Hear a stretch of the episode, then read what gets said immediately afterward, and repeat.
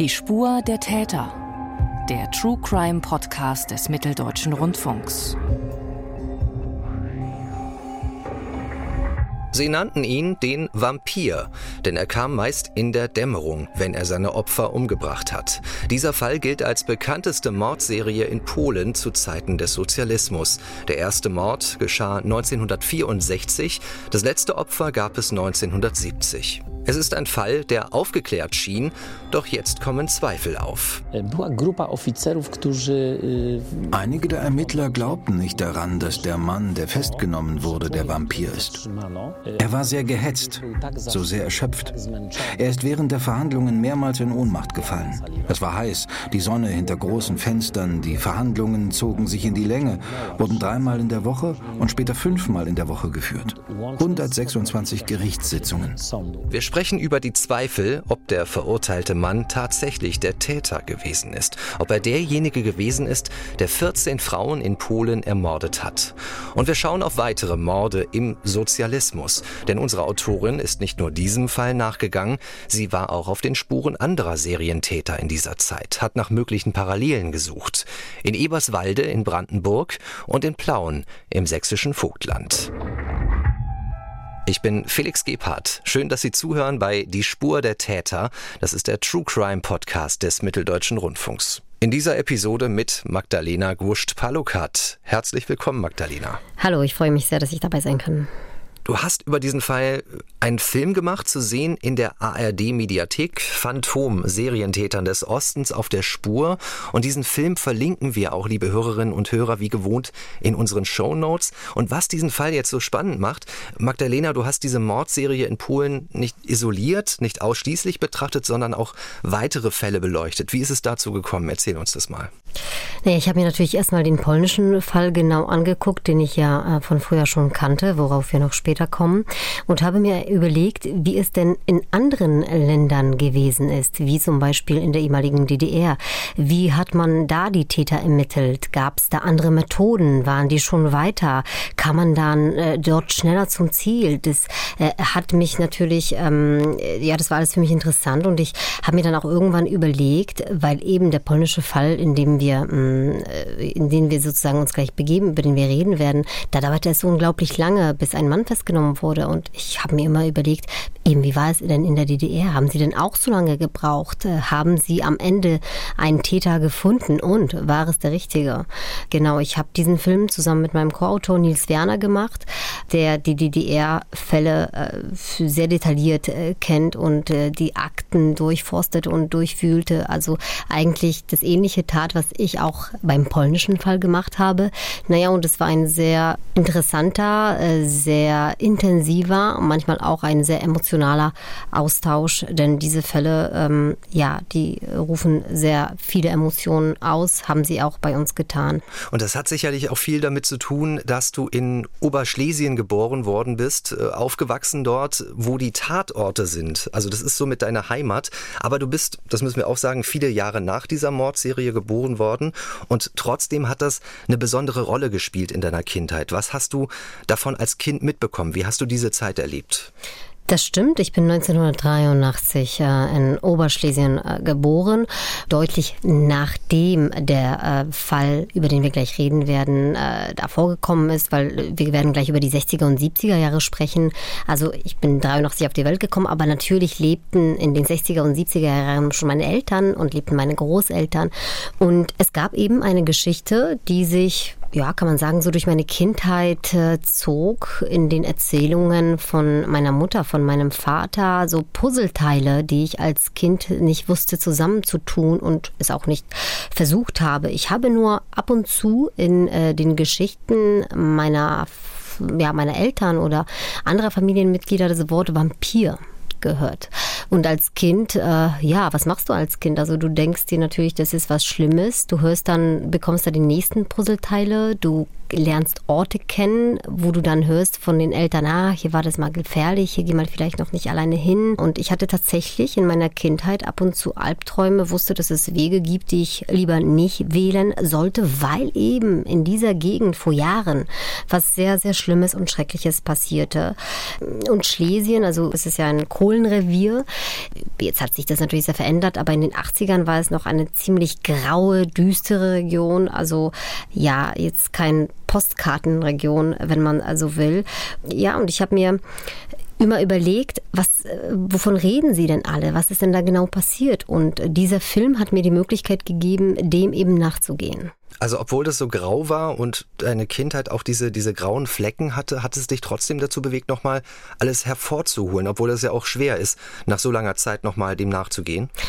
Genau, wir deuten ja Orte, Gerüche, ähm, Menschen, Begegnungen anders, wenn wir erwachsen sind, als, ähm, ja, als wenn wir Kinder sind. Und manches traut man sich ja auch nicht zu prüfen, wenn man, äh, wenn man jung ist oder Kind ist. Und jetzt als erwachsene Frau ähm, dachte ich mir, ich muss mal dieser Geschichte mal nachgehen. Ich muss zu diesen Gesprächen, die irgendwo in mir geblieben sind, aber denen ich nie so richtig nachgegangen bin.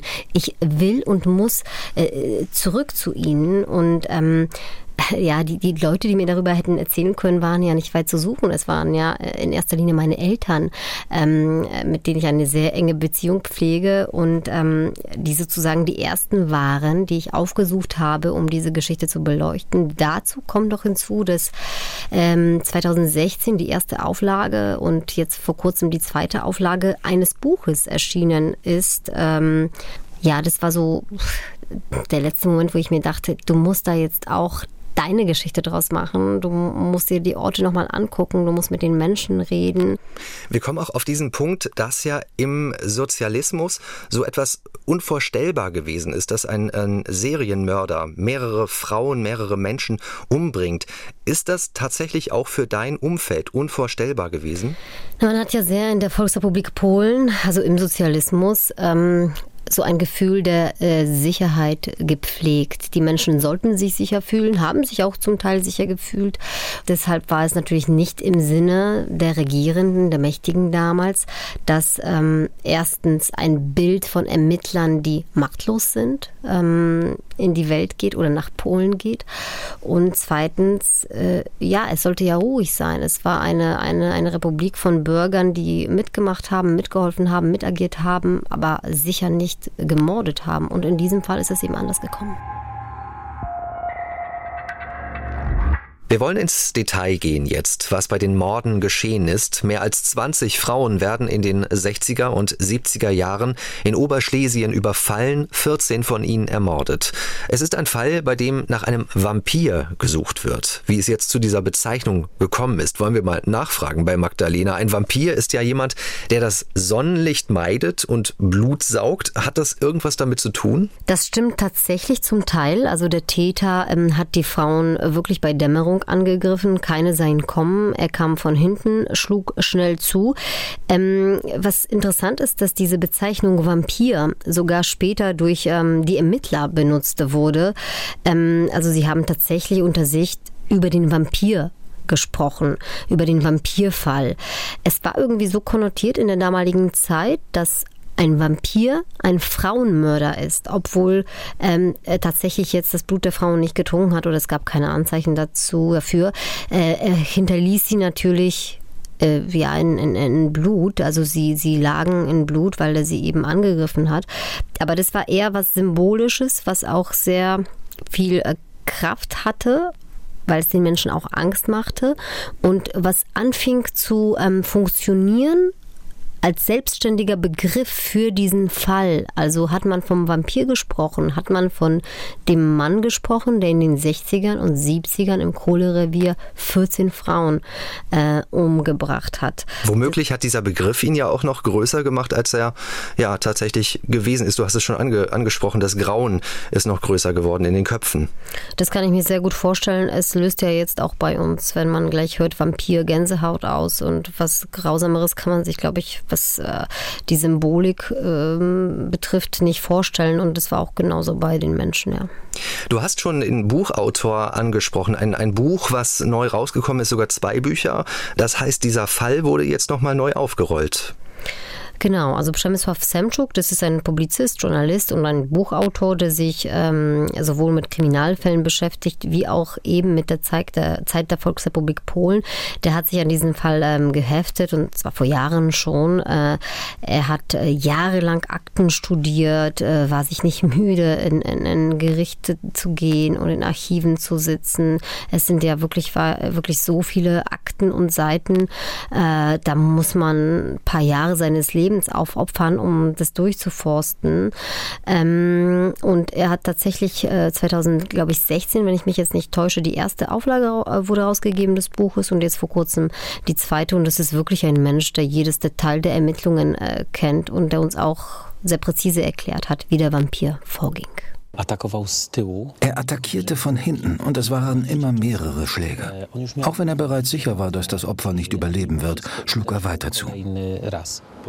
Einem der Opfer hat der Täter sogar den Venushügel rausgeschnitten. Die Ermittler waren sich sicher, er perfektioniert sein Handeln. Das, was er bislang tat, hat ihn nicht mehr befriedigt.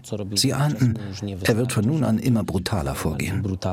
Und diese 14 Morde, die es gegeben hat, das waren aber nicht die einzigen Übergriffe. Es gab auch noch weitere Übergriffe, die auf sein Konto gegangen sind. Er hat, wir sagen immer wahrscheinlich, weil wir das bis heute hier alles tatsächlich nicht so präzise sagen können, aber er überfiel wahrscheinlich mehr als 20 Frauen. Einige von ihnen haben überlebt, einige von ihnen waren ähm, bis zum Ende ihres Lebens krank, weil er mit einem ja, mit einem harten Werkzeug, mit einem scharfen, aber auch äh, auf einer anderen Seite stumpfen Werkzeug zuschlug, also auf ihre Köpfe schlug.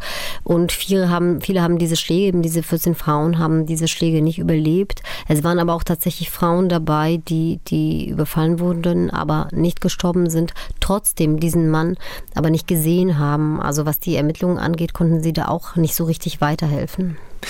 Nun stellt sich die Frage, was ist das Motiv? Ist es ein Sexualstraftäter? Könnte vielleicht auch Hass auf Frauen ein Motiv sein? Warum macht dieser Täter das? Naja, zu einem muss man sagen, dass man natürlich ähm, gegenüber den Bewohnern der Region erstmal überhaupt äh, versucht hat, diese ganze Mordserie zu vertuschen. Also die Gespräche über ein mögliches Motiv oder die Überlegungen hat man sicher später gemacht.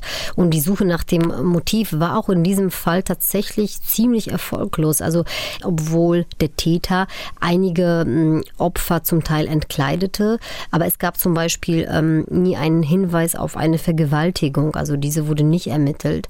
Und ähm, naja, in der Kriminalistik kennt man ja den Begriff des Lustmords. Also es geht darum, dass ein Täter einen Mord begeht, nur deswegen, weil er die reine Befriedigungen beim Akt des Tötens verspürt. Das heißt, es gibt kein anderes, in Anführungszeichen, Motiv sexueller Art oder kein Raubmotiv. Auch in diesem Fall war das nicht so. Also Diebstahl war auch hier kein Motiv.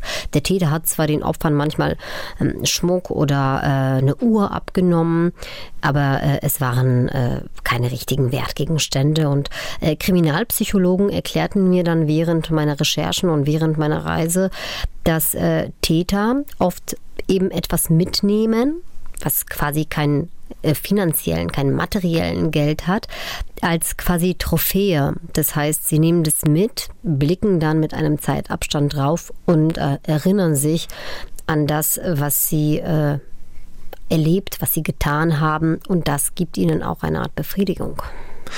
Wir wollen auch ein bisschen genauer auf die Tatorte schauen. Das sind viele unterschiedliche Orte, aber die sind in derselben Gegend, in der du ja auch verwurzelt bist mit deiner Familie. Ähm, du hast es schon gerade anklingen lassen. Es ist eine graue Gegend, kein Postkartenmotiv, aber was sind das für Tatorte gewesen? Oberschlesien ist eine sehr spezielle Region. Also es, ähm, es ähnelt auf der einen Seite ein bisschen dem Ruhrgebiet. Das heißt, es ist Stadt neben Stadt ziemlich große Städte. Dazwischen gibt es keine ländlichen Regionen, sondern man fährt von einer Stadt zu anderen rüber. Aber es ist auch eine Region ähm, voller oder war damals, weil da muss man dazu sagen, es hat sich natürlich jetzt sehr verändert. Wir wollen jetzt so ein bisschen von den 80er Jahren sprechen, die ich noch im Kopf habe und vielleicht noch sogar, weitergehen und von den 60ern sprechen, die ich jetzt äh, während meiner Recherchen viel besser kennengelernt habe. Das ist natürlich eine Region gewesen voller Fabriken, Brachflächen, Kohlegruben, eine, also auch eine Gegend, die düster ist. Wir äh, sagen ja in dem Film an, am Anfang, dass es eine Region ist, in der es viel Kohlstaub gab immer. Und ähm, es hat was in sich. Also es ist wirklich ein bisschen ja, so ein bisschen verstaubt noch immer. Und ähm, diese Gegend dient auch gut, ähm, um sich zu verstecken. Also man, man findet auch total viele Orte, wo man unbeobachtet sein kann. Also heute sind es natürlich ähm, verlassene Fabriken zum Teil, ähm, wo wir auch gedreht haben. Das kann man dann im Film gut sehen. Also die Drehorte sind ähm, ja auch nicht zufällig gewählt, sondern sie äh, sollen, und das hoffe ich sehr, dass es geklappt hat, auch so die Aura der Region äh, wiedergeben.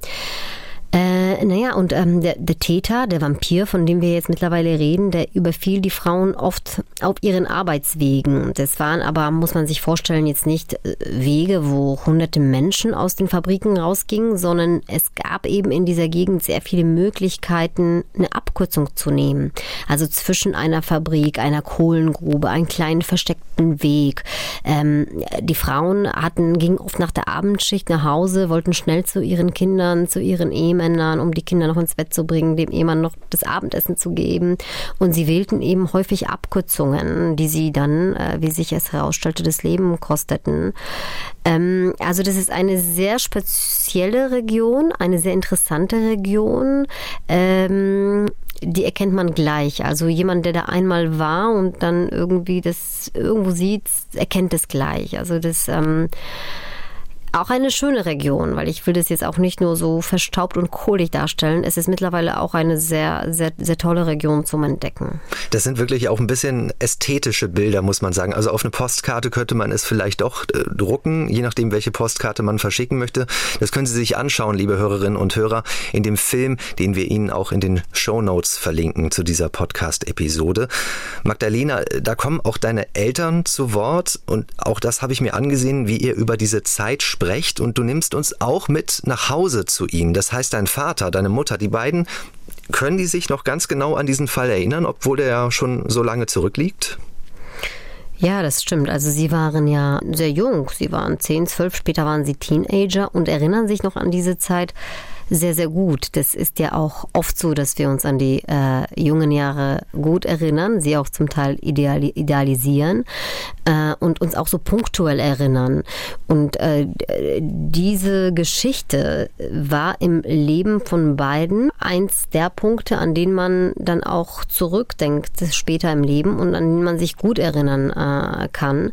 Äh, also meine, meine Mutter, der ich in diesem Film Tatorte zeige auf Fotos äh, und Zeitungsausschnitte und Polizeiakten. Ähm, da merkt man auch in diesem Film, wie sie nach Jahren emotional darüber spricht, also wie sie Orte sogar erkennt, die da abgelichtet wurden, äh, wie sie das noch heute miterlebt und ähm, wie, wie einfach tief sich ihr diese Mordserie eingebrannt hat. Mama, an was erinnerst du dich noch? Was für eine Atmosphäre herrschte hier? Alle waren damals total verschreckt. Frauen hatten Angst, aus dem Haus zu gehen. Sie gingen oft nur raus in Begleitung von Männern. Es herrschten Angst und Panik. Diese Morde passierten ja an vielen unterschiedlichen Orten.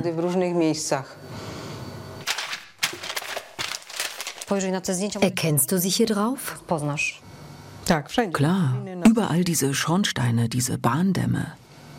Und hier, da weiß ich wahrscheinlich sogar, wo das ist.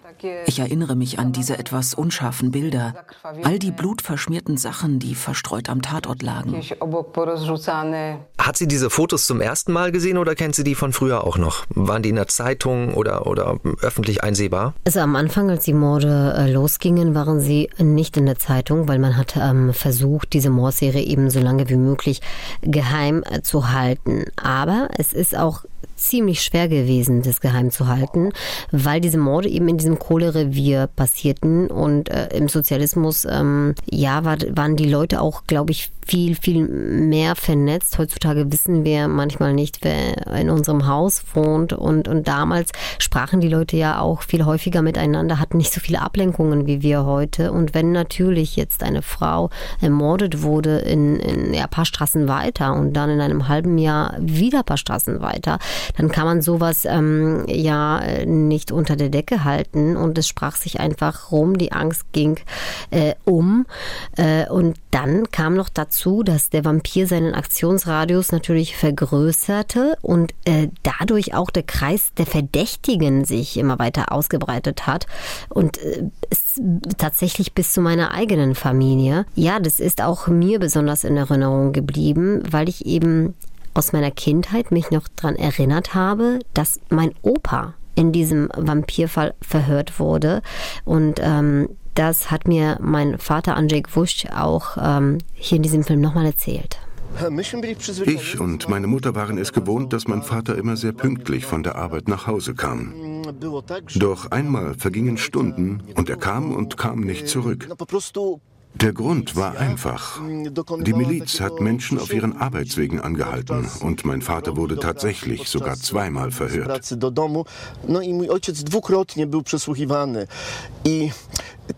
Diese Verhöre von Ehemännern und Vätern führten zu Misstrauen in den Familien. Man fragte sich, vielleicht war er es. Die Menschen haben dann von sich aus eine Art Bürgerwehr gebildet. Man spielte Detektiv. Ich erinnere mich, dass Menschen, die an bewaldeten Orten lebten oder einem Parkrand, sich in Schichten aufgeteilt haben und dann in ihren Fenstern saßen. Sie machten Fotos, beobachteten die Parkwege. Eine merkwürdige Zeit. Ein Ausschnitt aus dem Film Phantom, Serientätern des Ostens auf der Spur von Magdalena Gust Palukat und von Nils Werner. Magdalena, diese Bürgerwehr, von der dein Vater hier erzählt hat, zu welchem Zeitpunkt ist das gewesen? Diese Mordserie hat sich ja über Jahre gestreckt von 1964 bis 1970. Ja, genau. Es war auch keine organisierte Aktion, sondern es kam äh, wirklich aus den Menschen äh, selber heraus, dass sie irgendwas tun wollten. Sie wollten sich, wie der Name auch sagt, selber wehren. Sie wollten nicht ähm, einfach dastehen und zugucken, bis, äh, bis, das, bis die nächste Tragödie geschieht. Deswegen sind sie eben selber auf Streife oft gegangen, um, äh, um äh, ja zu gucken, was in der Region geschieht. Also Männer haben die Frauen in die Arbeit gebracht, haben sie dann auch abgeholt abgeholt. Ähm, ja, sowas hatte es in der Volksrepublik Polen nie zuvor gegeben. Äh, das Leben im selbsternannten Arbeiter- und Bauernparadies, ähm, naja, ist plötzlich durch die Hand eines einzigen Menschen aus allen Fugen geraten. Ähm, und ja, obwohl äh, die äh, damalige Polizei, die Miliz, ständig irgendwann wo in Einsatz war, ähm, hat es nicht funktioniert, dass ein Gefühl der Sicherheit zurückkehrte. Und ja, spätestens 1968 wurde diese Mordserie dann richtig publik.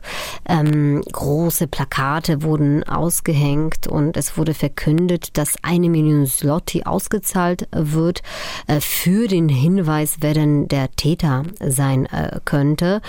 Also äh, die Macht hat äh, verschiedene Tricks gemacht, versucht, äh, dem Täter auf die Spur zu kommen. Also zum Beispiel hat man eine Ausstellung organisiert organisiert zu dieser Mordserie, weil man eben hoffte, dass der wirkliche Täter sich da zeigt. Lockvögel, also als Frauen verkleidete äh, Ermittler, spazierten abends durch Parks, aber es hat nichts gebracht. Also der, der, der Täter fiel in, in keine der gestellten äh, Fallen.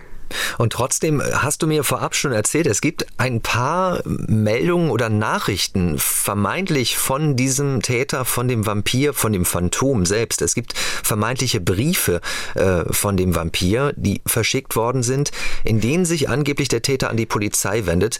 Zum Beispiel mit diesen Worten. Liebe Miliz, ihr Naivlinge.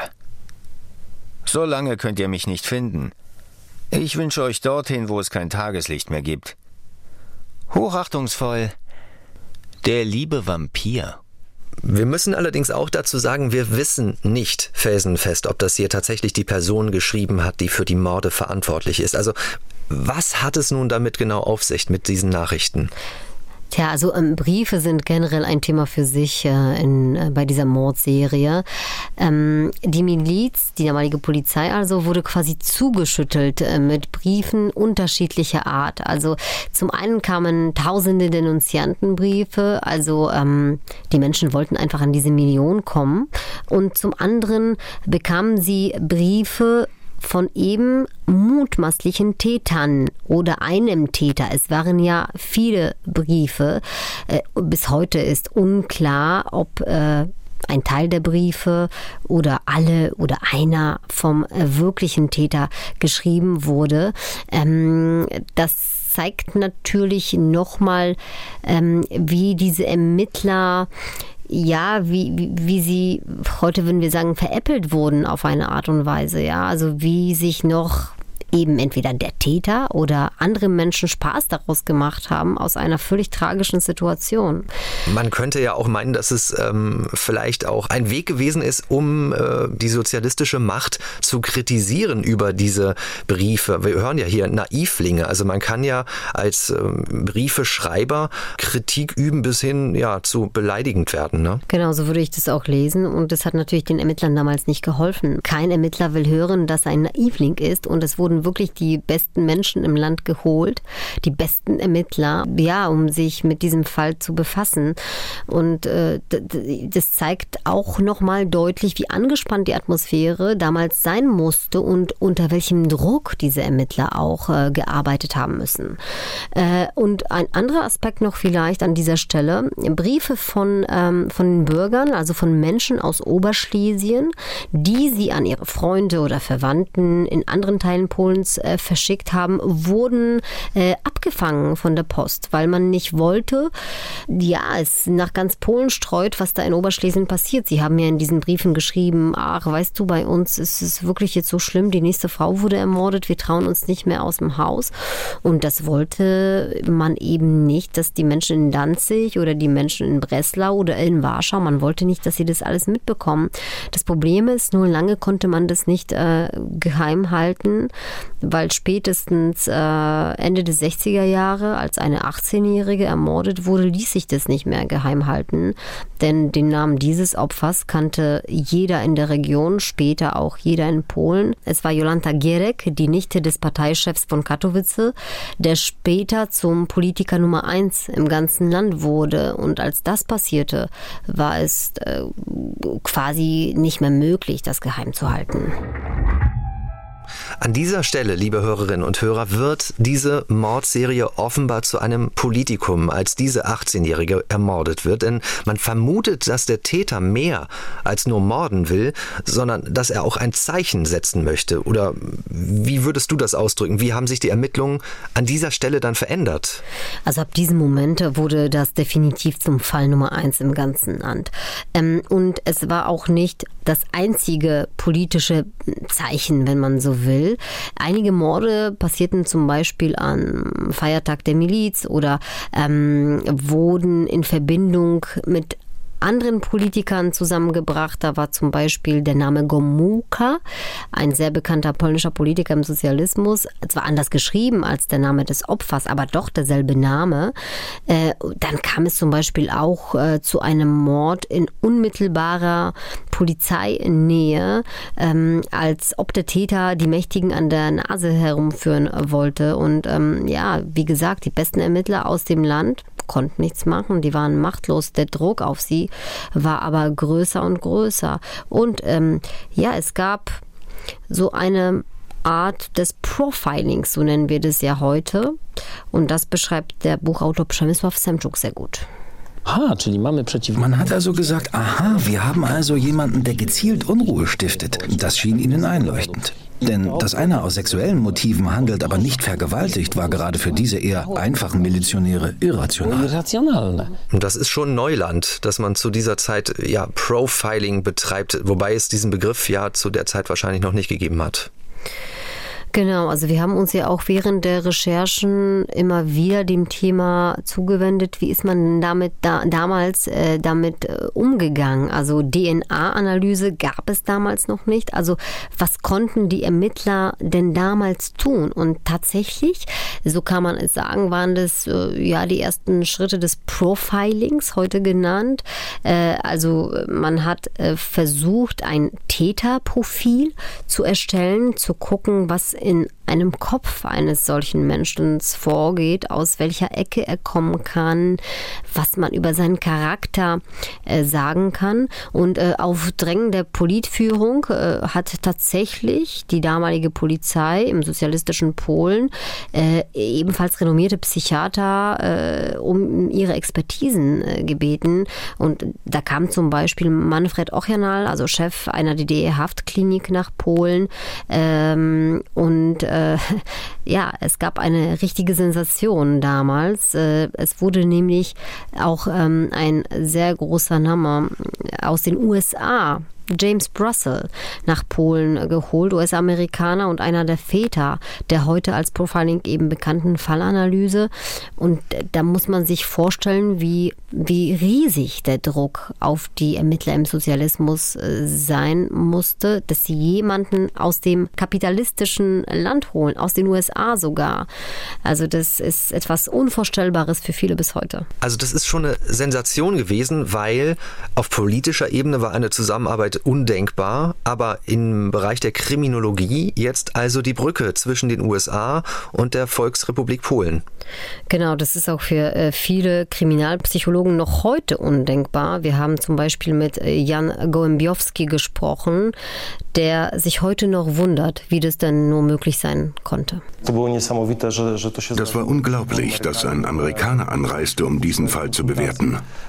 Einige Jahre später in der Sowjetunion wollten sich die Ermittler auch mit amerikanischen Experten vom FBI konsultieren, aber die Sowjetspitze lehnte diese Bitte ab mit der Begründung, in der Sowjetunion gäbe es keine Serienmörder, da solche Dinge nur im verfaulten Kapitalismus geschehen.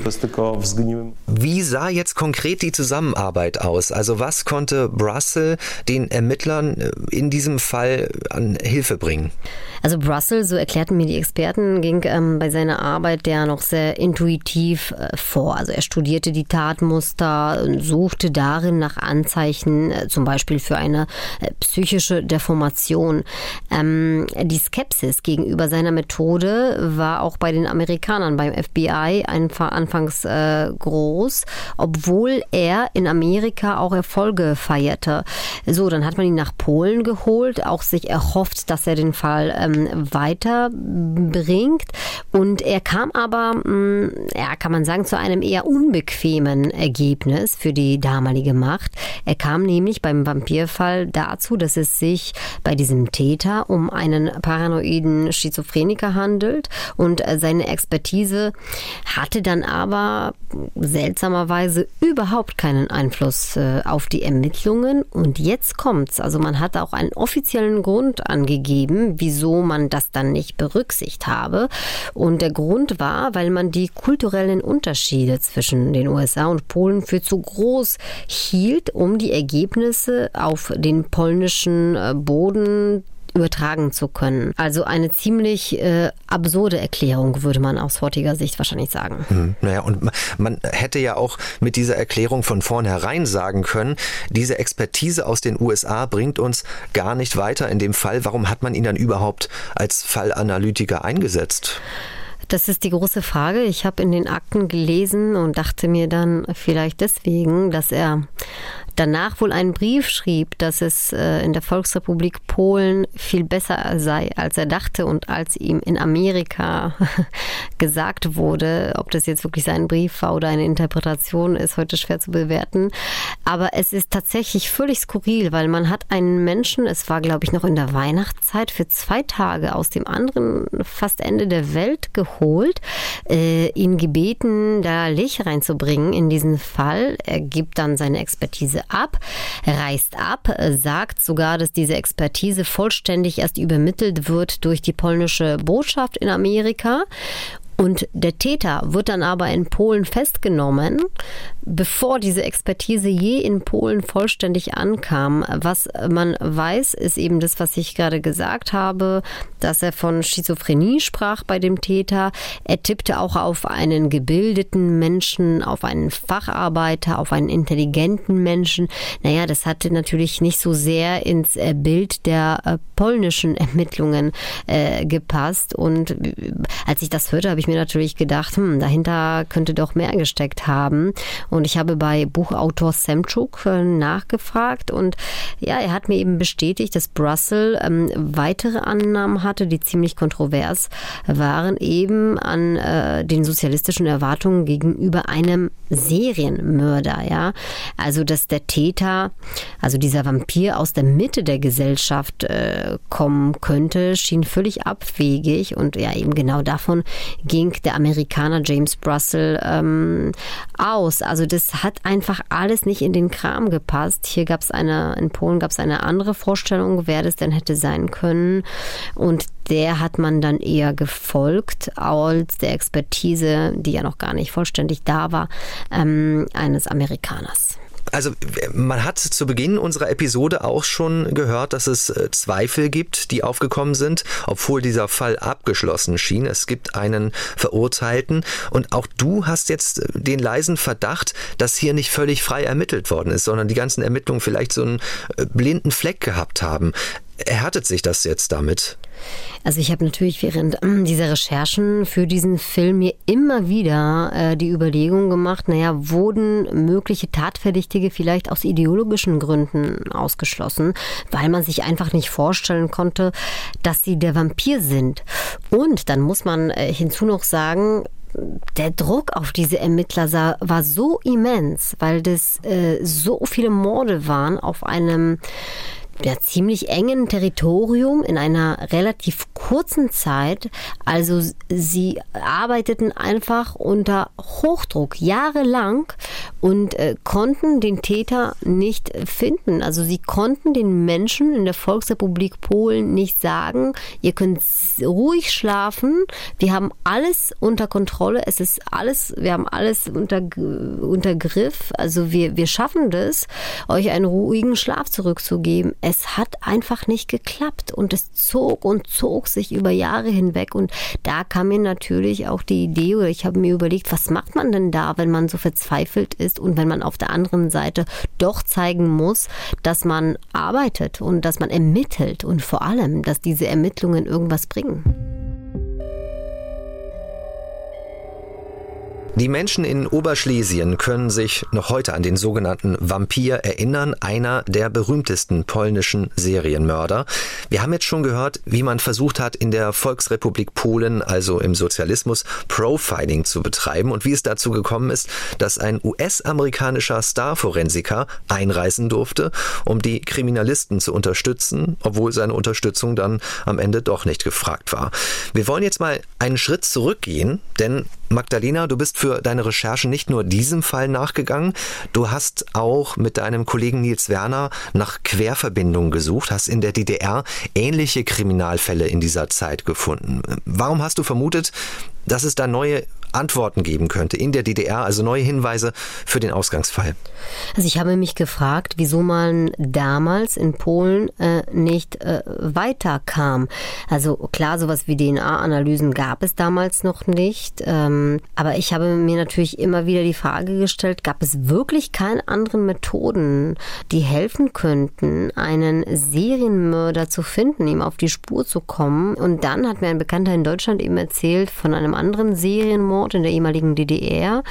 Äh, ja, Anfang der 80er Jahre. Also das war einer der spektakulärsten Fälle eines Mannes, der fünf äh, Jahre lang im äh, Süden der DDR sein Unwesen äh, trieb. Und wir haben mit Nils Werner, meinem Kollegen, mit dem ich diesen Film zusammen gemacht habe, uns überlegt, wie es dazu kommen konnte und uns vor allem angeschaut, wie man damals in der DDR arbeitete. War man erfolgreicher?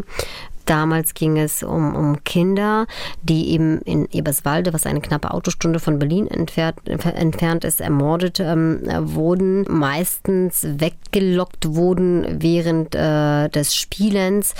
Ja, und die Ermittlungen äh, kamen auch so richtig äh, nicht äh, voran, obwohl sie zum Beispiel dort auch filmisch dokumentiert wurden und man bat auch hier die besten Forensiker des Landes um Mithilfe und tatsächlich äh, entdeckte dann ein Team von Psychiatern den entscheidenden Ermittlungsansatz. Dann war auch ziemlich schnell klar, dass dieser, äh, wie wir dann später erfahren werden, junger Mann die Kinder einfach angesprochen hat und versucht hat, sie irgendwie zu kontrollieren. Äh, also er hat ihnen Spiele angeboten oder zeigte sich interessiert an ihren Spielen und meinte, komm, zeigt mal, was ihr da macht, ich will es äh, sehen.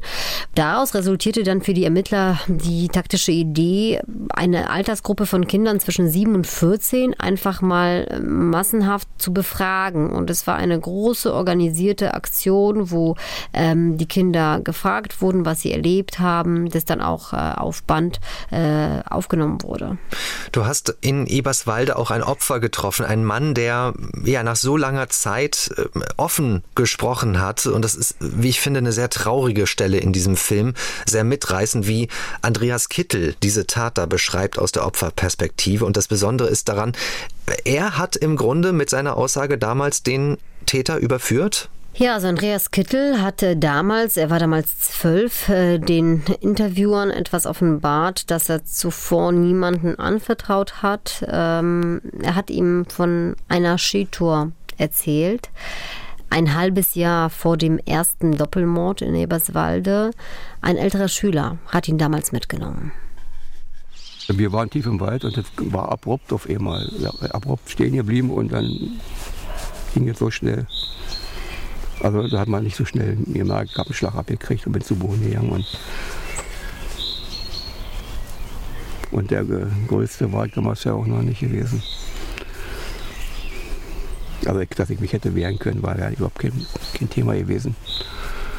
Aber man hat ja so einen Schock erstmal, dass man äh, sich ja, dass man gar nichts machen kann in dem Augenblick. Das ist, das ist wie, erstarrt. ich ganz am Boden gelegen habe, hatte ein Messer so neben, neben Hals so hier reingehauen in den Schnee. Und dann hat er gesagt, ich soll mal ruhig halten und dann hat er angefangen an mir rumzuspielen. Ja. Und jedenfalls war ich dann nachher zufrieden, wie er aufgehört hat. Hm. Das war ein sehr schwieriger Moment, äh, aber ich bin Andreas Kittel sehr, sehr dankbar, dass er das Vertrauen hatte an, an uns oder dass er uns vertraut hat, dass ähm, er uns das erzählt hat überhaupt. Und ähm, also wenn ich meine Augen jetzt schließe, sehe ich diese Interviewsituation, dieses Gespräch. Wir saßen am Rande dieser Wiese, wo er von äh, dem Täter sozusagen abgeholt wurde. Er war ähm, mit seiner Mutter unterwegs und die Mutter kannte den Täter oder den, den Täter, wusste man ja damals noch nicht, den späteren Täter, kannte sie noch von der Schule und äh, sie war überhaupt nicht unsicher, weil sie den Jungen kannte und dann ging Andreas einfach mit ihm. Eine Skitour war ja auch verlockend mit einem älteren Freund von der Schule und dann passierte sowas Grausames äh, und es ist eine Momententscheidung, die das Leben von Andreas Kittel prägte. Also das merkt man ihm auch an, wie er darüber redet, wie sich sein Gesicht verändert, äh, an seiner Mimik, an seinen Gesten. Und es war für mich ein sehr bewegender, aber auch ein sehr äh, schwieriger Moment, weil in so einem äh, Moment ist eigentlich jede Frage unpassend.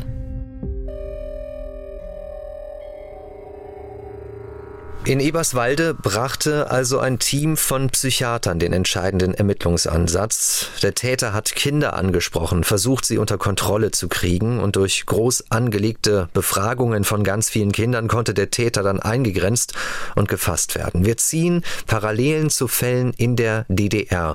Magdalena, du und dein Kollege Nils Werner, ihr seid noch einem weiteren Fall nachgegangen im Süden der DDR, im sächsischen Vogtland und bekannt ist dieser Fall Als der sogenannte Würger von Plauen 1982 schlägt er zum ersten Mal zu und du hast die ehemaligen Ermittler in diesem Fall dieses Serientäters getroffen.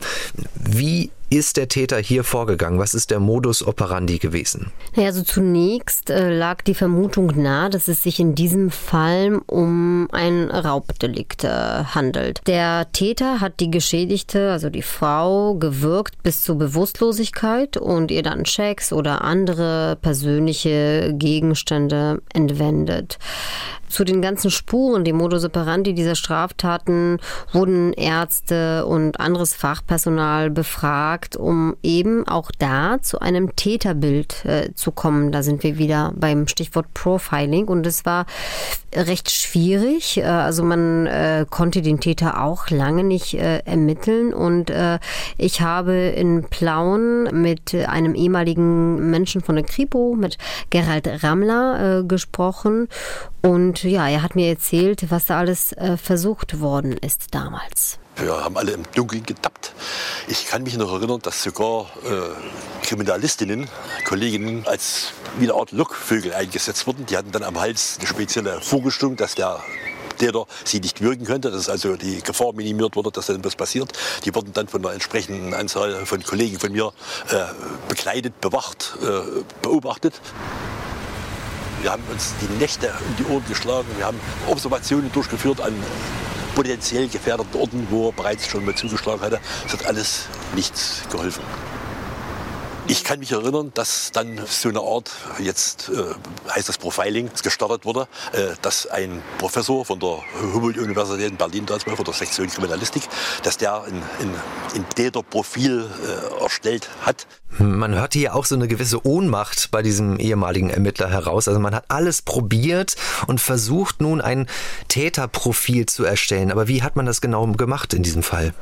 Naja, man hat auch die besten Menschen angesetzt und, und dorthin geholt und sie bekamen, also die Ermittler bekamen erstmal einen Haufen Akten und bekamen Assistenten, wurden mit all dem ausgestattet, was man sich vorstellen könnte, ihnen helfen äh, könnte in dieser Situation. Und ja, sie haben untersucht, wie das Opfer gelegen hat, äh, wie es sozusagen hinterlassen wurde und äh, kamen dann zu dem Entschluss, das ist ein Täter, der sexuelle Motive hat. Also er hat die Frauen zu Bewusstlosigkeit gewirkt die Frauen sind dann, was ähm, mir irgendwie nicht eingeleuchtet hat, wie das sein kann, dass er sie gewirkt hat, ähm, sie aber nicht umgebracht hat. Das heißt, die Frauen sind dann nach einiger Zeit wieder zu bewusst geworden. Äh, und ja, er hat ihnen dann Gegenstände entwendet. Äh, und da fragten sich natürlich die Ermittler, wie das denn sein kann, ähm, dass eine bewusstlose Frau stundenlang im Gebüsch äh, liegt und extrem extrem gewürgt wird und äh, dann ein Täter sich noch in aller Ruhe die äh, Fingerringe abmacht. Also das leuchtete ihnen alles nicht ein, das passt alles nicht zusammen. Wie lange dauert es dann in Plauen, bis die Ermittlungen zu einem Erfolg führen? Also es waren tatsächlich ungefähr fünf Jahre und nach diesen fünf Jahren ergebnisloser Ermittlungen äh, gab es dann irgendwann einen neuen äh, Ansatz. Die Kriminalisten waren auf einmal begeistert und hofften jetzt den Mann Mann zu finden, bis auf einen. Also einer der Ermittler, und zwar der Hauptsachbearbeiter, also eine sehr wichtige Figur in diesen Fällen, meinte, nee, es geht hier um Raubüberfälle und um nichts anderes. Und äh, ja, und dann geschieht etwas völlig Unerwartetes. Eine Frau meldet sich und gibt äh, verdächtige Details ihrer Ehe preis. Also sie hat ähm, ausgesagt, dass ihr Mann merkwürdige sexuelle Kontakte zu Hause äh, hätte, dass sie in der Ehe gefesselt worden sei und gewürgt worden sei. Und äh, außerdem verschwinde ihr Mann gelegentlich ähm, nachts zu, wie sie es nannte, geheimen Observationen. Ja, und äh, dieser Mann, wie es sich dann herausstellt, ist niemand anderes als eben dieser Hauptsachbearbeiter im Fall Würger, der gezweifelt hat, dass es nicht um Raub geht. Mhm. Das heißt, es ist ein Polizist gewesen. Der leitende Ermittler steht unter Verdacht, der Täter zu sein? So ist es gewesen. Einer zudem, äh, der diesen äh, ganzen großen Menschen in der Kriminalistik, die geholt wurden, zum Beispiel Hans Giraud, ein Professor für Kriminalistik, zur Seite stand, der ihnen helfen sollte, der ihnen erklären sollte, was da passierte, der sie zu den Tatorten äh, geführt hat. Und ich habe insgesamt drei Ermittler in Plauen getroffen und äh, alle drei waren völlig überrascht äh, damals, wer der Täter gewesen ist. Und äh, einer davon war, wie gesagt, Gerald Rammler.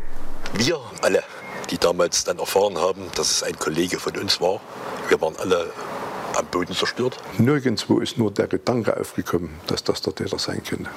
Weil der Kollege eigentlich ein relativ junger, gut aussehender, äh, charmanter junger Mann war, äh, sehr genau, äh, fast pedantisch. Er wusste deshalb immer, wer wann wo welche Ermittlungen führt. Er war immer auf dem neuesten Stand. Er hatte alle Informationen. Er konnte also seine Machenschaften äh, sehr gut verschleiern. Er hat seinen Nachtdienst ausgenutzt. Äh, der Nachtdienst wurde zum Tatmittel. Gibt es gar keine Frage. Das, äh, dann kam ja die Erwartung, dass er in kürzester Zeit normale Genuss haben kann, wenn nämlich dieses geschädigte Mädchen mit ihrem Vater eine Anzeige erstattet. In insgesamt vier Fällen hat der Straftäter die Anzeigen selbst aufgenommen. Diese drei Ermittler, die kommen auch noch ausführlicher zu Wort in deinem Film Phantom, Serientätern des Ostens auf der Spur. Den Link finden Sie in unseren Show Notes. Wie ist dieser Würger von Plauen, so wurde er ja bezeichnet, letztendlich überführt worden? Naja, dadurch, dass seine Frau ausgesagt hat, äh, sie ist stützig geworden auf ihren Mann, der da was ähm, von der Polizei auch mit nach Hause bringen würde. Sie wüsste nicht genau, was das wäre. Er würde zu diesen geheimen Observationen rausgehen. Dazu noch äh, autoerotische Experimente äh, unternehmen wurden äh, die ähm, Ermittler, wie wir dann später erfahren haben, seine Kollegen, die zum Teil auch äh, mit ihm den Schreibtisch teilten, stützig und nahmen das als Anlass, sich das genauer äh, anzugucken und kamen dann zu dem Entschluss, ihr Kollege ist der Bürger. Besonders spannend ist, dass zu dieser Zeit in Plauen noch ein zweiter Täter ganz ähnlich agiert hat. Das ist ein anderer Fall, zu dem haben wir eine eigene Podcast-Folge gemacht. Es handelt sich um den deutschen Serienmörder Volker Eckhardt und zu seiner Geschichte vom ersten Mord in seiner Kindheit über die Würgertaten in Plauen und seine späteren Morde als Lkw-Fahrer in ganz Europa sprechen wir auch im Podcast Die Spur der Täter. Den Link dazu in der Beschreibung zu dieser Folge.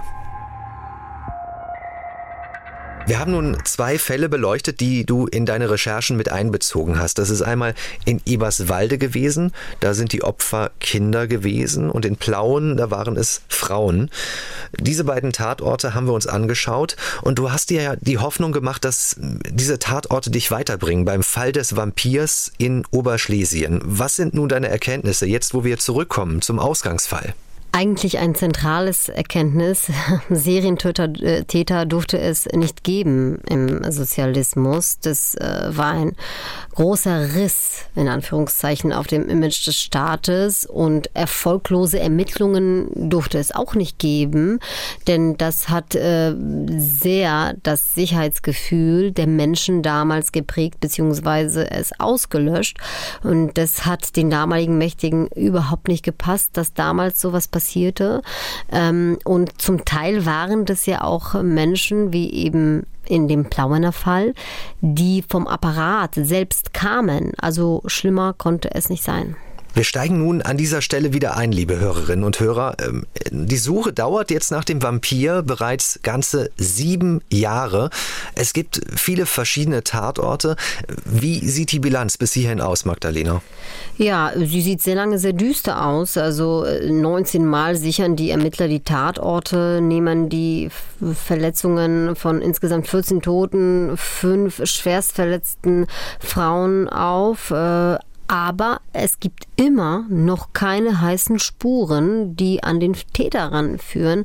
Das ist alles noch immer Fehlanzeige. Der Druck ist immer größer, der politische Druck ist immer größer und den Menschen ist schon lange nicht mehr zum Lachen zumute.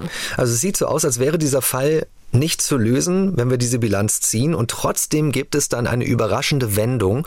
Im Jahr 1972, da verkündet die Staatsanwaltschaft, dass es eine Festnahme gegeben hat. Und sie ist sich ziemlich sicher, dass es sich dabei um den gesuchten Vampir handelt. Was ist das für ein Mann? Es ist äh, Zdzisław Marchwicki. Äh, seine Frau hat ihn damals angezeigt wegen brutaler sexueller Praktiken. Dazu kam noch, dass er tatsächlich Nachbar des allerersten Opfers in dieser Mordserie gewesen ist und mehrmals schon davor in Konflikt geraten ist äh, mit dem äh, Gesetz.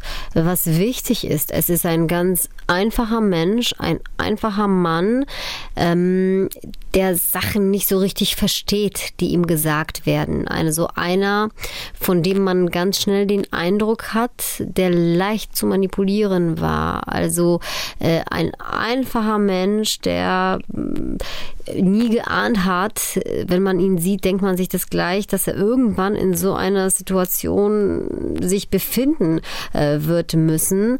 Ähm, äh, die Frau auch aus einem äußerst komplizierten Milieu, also so wie sie ihn angeklagt hat, das, was in den Akten festgehalten ist, oder ich kenne sie auch von späteren Aufnahmen, äh, ist auch ganz schwer zu verstehen, was sie sagt. Die Sätze beginnen nicht so richtig und enden nicht und äh, die Vorwürfe sind eigentlich auch sehr schwer zu verstehen. Sie sind nicht klar gesagt, obwohl dann auch auf der anderen Seite sehr ähm, harte Anschuldigungen aus ihrem Munde fallen. Aber tatsächlich äh, ist sie, wenn man so will, für diese Ermittler der Durchbruch.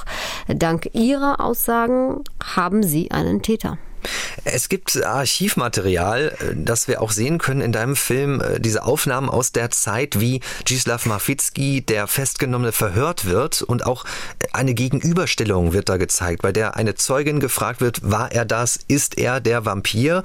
Als du dir das angeschaut hast, Magdalena, wie geht die Staatsanwaltschaft mit diesem Verdächtigen dabei um? Es sind für mich äh, persönlich ganz skurrile Aufnahmen. Also es, das erste, was mich stützig gemacht hat, ist, dass ähm, da standen drei oder vier Männer, die wurden den äh, Zeugen, den Frauen vorgestellt und sie sollten sagen, welcher es denn nun gewesen ist. Da, da, da ist schon der erste Punkt, wo ich mir überlegt habe, hm, angeblich hat ihn keine der Frauen gesehen, weil er von hinten kam. Wie sollen sie jetzt aussagen, welcher es ist? Also erstens kam er in der Dunkelheit, zweitens äh, hat wirklich äh, in den Akten und überall und in den Aussagen keine ihn gesehen, weil er eben in der Dämmerung von hinten kam und gleich zuschlug. Also entweder wurden die Frauen ohnmächtig oder sie sind gestorben. Und äh, dann hat man plötzlich hier eine Reihe von Frauen eingeladen, die zeigen sollten, welcher von diesen Männern es denn nun ist. Komischerweise stand das Mikrofon immer bei einem der Männer, also immer bei Zdzisław Marchwicki.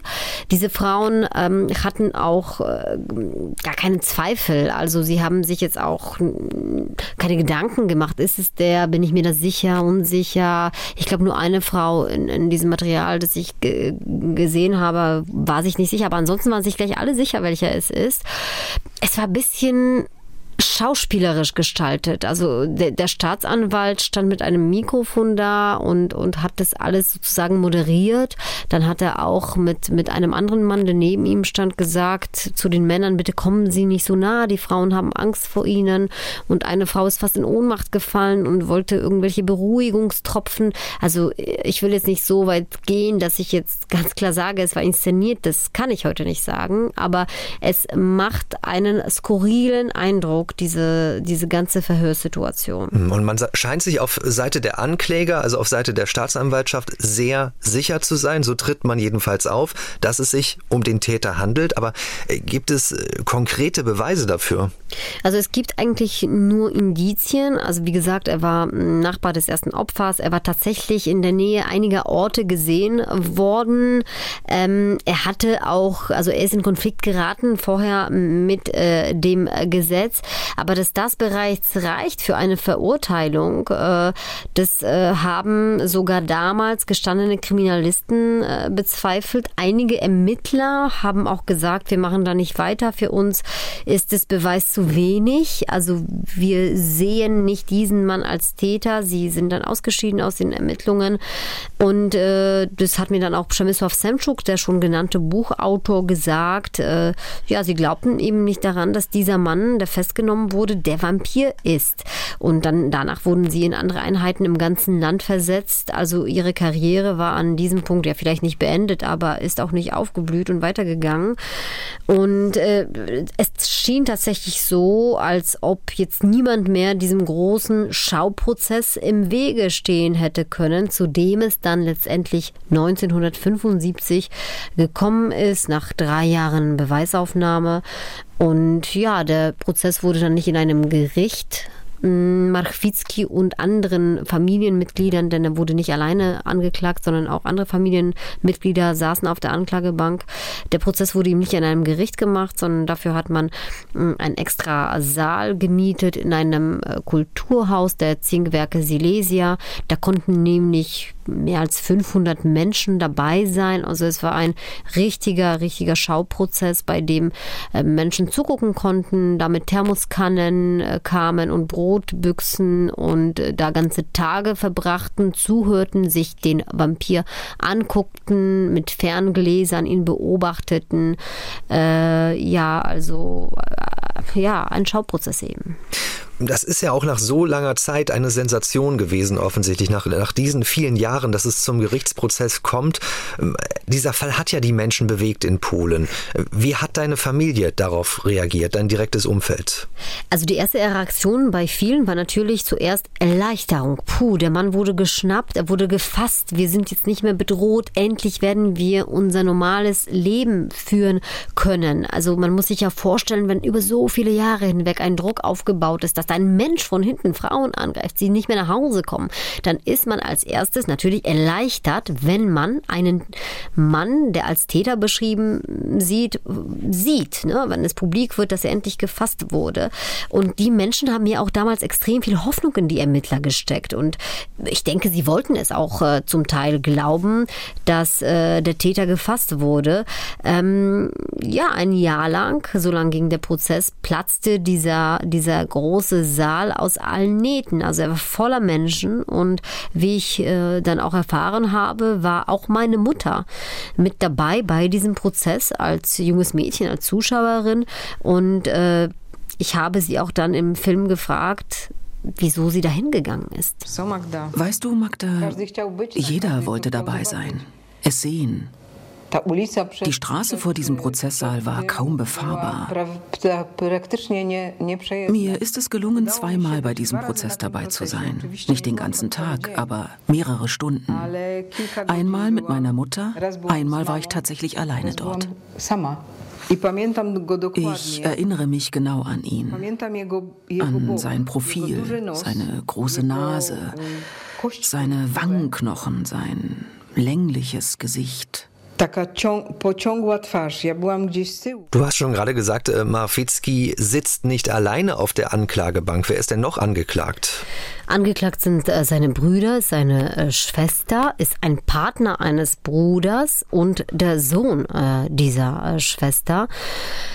Ja, und äh, das gibt natürlich ein Bild einer völlig degenerierten Familie da. Also es sitzt fast eine ganze Familie auf einer Anklagebank und Przemysław Semczuk, der Buchautor, sagte mir, dass später ein Richter zugeben wird, dass es darum ging, das Gesamtbild des Bösen in dieser Familie zu zeigen. Ähm, ich habe mich auch gefragt, wieso diesen Menschen, wenn wir denn nun annehmen, er ist nicht der wahre Täter gewesen, wieso ihn denn keiner verteidigt hat. Und daraufhin hat mir ähm, Buchautor Semczuk geantwortet, dass ihnen allen bewusst war, dass sie mit ihm in den Abgrund fallen werden, dass sie keinen Sinn mehr drin sahen, daran, ihn zu verteidigen. Zdzisław Marchwicki war ein idealer Sündenbock. Ein einfacher Mensch, dem ein ganzes System gegenübergestellt wurde. Am Anfang dachte er sich, gut, ich gebe alles zu, es wird ja sowieso gleich klargestellt. Der Richter wird sagen, dass es alles nicht stimmt, dass ich es nicht getan habe.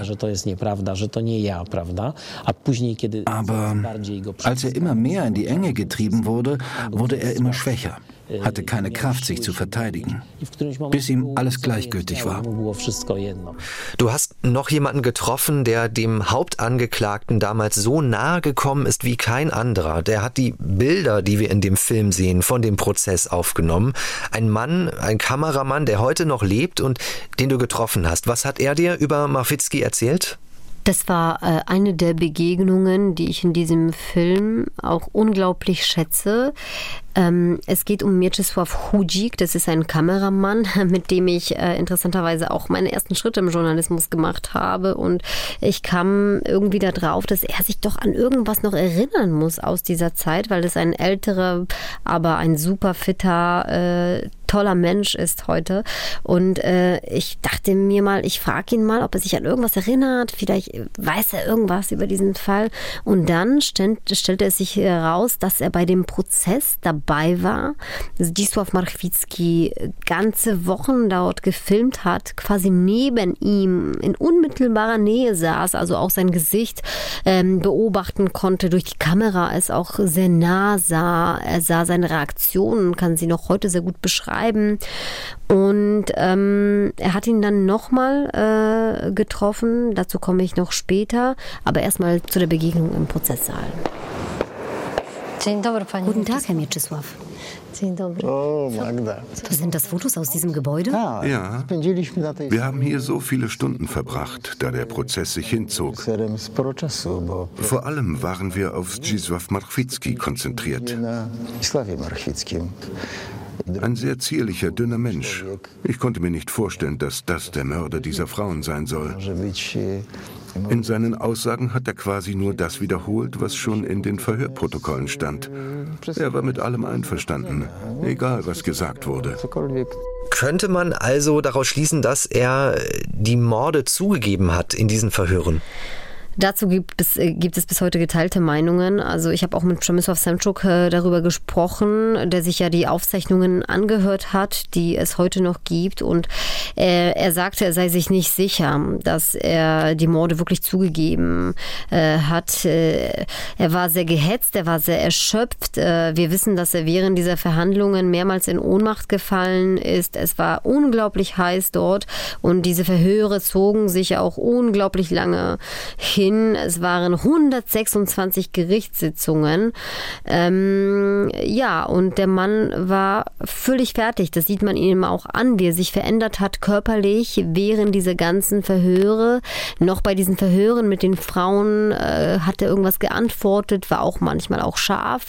Scharfe Antworten äh, hat er gegeben, aber in, in, in diesem Prozesssaal sehen wir eigentlich einen fertigen, einen schwachen, einen sehr dürren Mann und ja, dann äh, Ende Juli 75 ähm, fällt dann das Urteil. Das Gericht sagt ganz klar, der Mensch wird zum Tode verurteilt.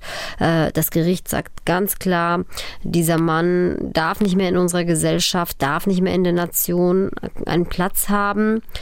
Mieczysław Hudzik, der Kameramann, hat das alles äh, gesehen und meinte zu mir, dass sich auf dem Gesicht von Marchwicki so etwas wie eine Erleichterung äh, auszeichnete. Also man sah quasi, dass er erleichtert ist, dass es endlich passierte, dass er endlich dieses Urteil hört, dass er jetzt weiß, auch wenn man sich es nicht vorstellen kann, ähm, wie es weitergeht. Und später hat er dann schon den Verurteilten Zdzisław Marchwicki in seiner Gefängniszelle getroffen und äh, beschrieben, wie er ihn wahrgenommen hat. Er war so resigniert. Er tat mir leid. Er meinte, er wünsche sich, dass das alles so schnell wie möglich zu Ende gehe. Er sagte, er habe keine Kraft mehr, sei erschöpft vom Leben. Frage sich, wieso gerade ihm das zugestoßen sei.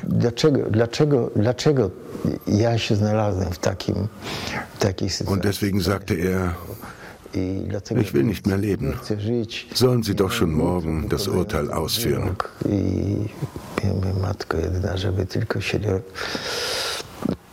Ich sagte still zu mir selbst, weine jetzt nicht. Aber es war schon sehr bewegend. Dann fragte ich ihn, Wieso haben Sie immer alles gestanden? Und er antwortete, mir war alles egal. Ich würde sogar aussagen, dass ich auf den Mond geflogen bin. Alles war mir egal. Ja, und wie ich dann erfahren habe, wurde Zisław Marchwicki einige Tage nach der Begegnung mit Mieczysław Hudzik äh, erhängt. Ja, und es war vielleicht eins seiner letzten Gespräche. Sieben Jahre Ermittlungen bringen keinen Durchbruch und dann wird ein Mann verhaftet. Wenig später zum Tode verurteilt. Doch nach Jahren mehren sich die Zweifel, ob er wirklich der gesuchte Täter war oder ob die Mächtigen im Sozialismus nicht einfach nur einen Sündenbock bestrafen wollten. Dieses Urteil lässt sicherlich auch den einen oder anderen von Ihnen, liebe Hörerinnen und Hörer, zweifeln, ob tatsächlich der Mann bestraft worden ist, der tatsächlich für die Morde und die Übergriffe verantwortlich gewesen ist. Magdalena, nach deiner Recherche, was hast du jetzt für ein Gefühl? Ich habe sehr gemischte Gefühle. Also ähm, es ging auch, glaube ich, Przemysław Semczuk ähnlich. Also wenn man sich, äh, wenn man diese Akten durchliest, dann ist man auf der einen Seite sich fast sicher, er war es und dann blättert man weiter und dann denkt man sich, nee, das kann doch nicht gewesen sein.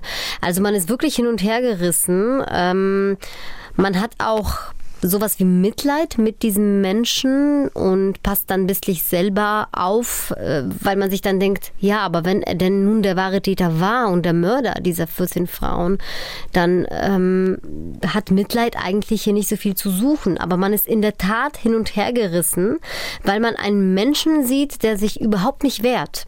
Das Besondere äh, ist ja auch, dass man diese Filmaufnahmen hat. Also nicht nur die Akten, wo man ja nur den Text vor sich hätte, sondern auch ein Gesicht hat. Man hat ein immer dünneres Gesicht, ein zusammengefallenes Gesicht, ein trauriges Gesicht, ein hoffnungsloses Gesicht. Also man hat kein Gesicht eines Mörders vor sich, der äh, wie zum Beispiel in dem Fall Eberswalde, da hat der Täter gesagt, ich habe es gemacht und hat alles zugegeben und alles detailliert erklärt. Hier hat man einen Mann, der sich eigentlich ständig verliert in seinen Aussagen und man so ab und zu den Eindruck hat, dass er auf die richtigen Schienen immer gelitten wird von, von diesen Menschen, die ihn befragen oder, oder von, von, von, ja, von dem Justizapparat. Und man ist wirklich hin und her gerissen. Und genau so ging es mir äh, bei diesem Fall. Ich bin es auch bis heute. Wenn wir jetzt mal diese Überlegung weitergehen, wenn wir davon ausgehen, der Verurteilte ist nicht der Täter gewesen. Welche anderen Erklärungen gäbe es denn stattdessen, wie diese Morde zustande gekommen sind?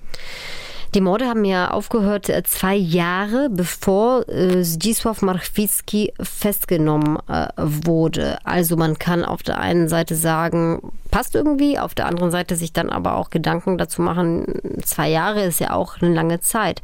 Ähm, Jan äh, Gołębiowski, der Kriminalpsychologe, den wir schon hier erwähnt haben, hat mir erzählt, dass es verschiedene Gründe dafür hätte geben können. Also es hätte sein können, dass der Täter zum Beispiel zu dieser Zeit nicht mehr lebt oder dass er im Gefängnis sitzt wegen anderen Vergehen. Oder wenn wir annehmen, dass eine längere Zeit natürlich jetzt schon vergangen ist, kann es auch sein, dass er einfach gealtert ist und äh, nicht mehr fähig ist zu solchen Taten. Also Gründe dafür gäbe es viele. Ist das Urteil denn in irgendeiner Art und Weise mal überprüft worden in einer nächsthöheren Instanz oder so? Ähm, ich weiß jetzt, ähm, dass die Familie nochmal vor Gericht ziehen will, noch in diesem Jahr. Äh, die Kinder von Zisław Marchwicki wollen den Fall neu aufrollen lassen. Und ähm, der Staatsanwalt, der damals sich diesem Fall angenommen hat, der lebt bis heute und er hält bis heute auch daran fest, dass er den Richtigen überführt hat. Äh, leider hat ein Treffen mit ihm äh, dann letztendlich nicht geklappt, obwohl wir uns darum bemüht haben. Dieser Film ist in der ARD-Mediathek. Phantom, Serientätern des Ostens auf der Spur. Den empfehlen wir Ihnen auch an dieser Stelle noch einmal einmal den Link dazu in unseren Show Notes.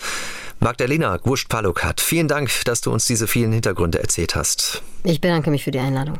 Wenn Ihnen unser Podcast gefällt, dann empfehlen Sie uns gerne weiter oder wenn Sie uns kritisieren wollen, dann freuen wir uns über Anregungen. Auch zu älteren Fällen schreiben Sie uns gerne eine E-Mail an die-spur-der-täter mit ae at mdr.de. Nächste Woche schon am Freitag, den 23. September, sind wir wieder für Sie, liebe Hörerinnen und Hörer, da. Dann sprechen wir über einen vermissten Fall. 1999 verschwindet die damals zehnjährige Hilal aus Hamburg und sie wird von ihrer Familie bis heute gesucht. Es gibt in diesen Tagen wieder Bewegung im Fall Hilal. Danke fürs Zuhören und bis zum nächsten Mal. Ich bin Felix Gebhardt. Sie hörten den True Crime Podcast Die Spur der Täter. Eine Produktion des Mitteldeutschen Rundfunks.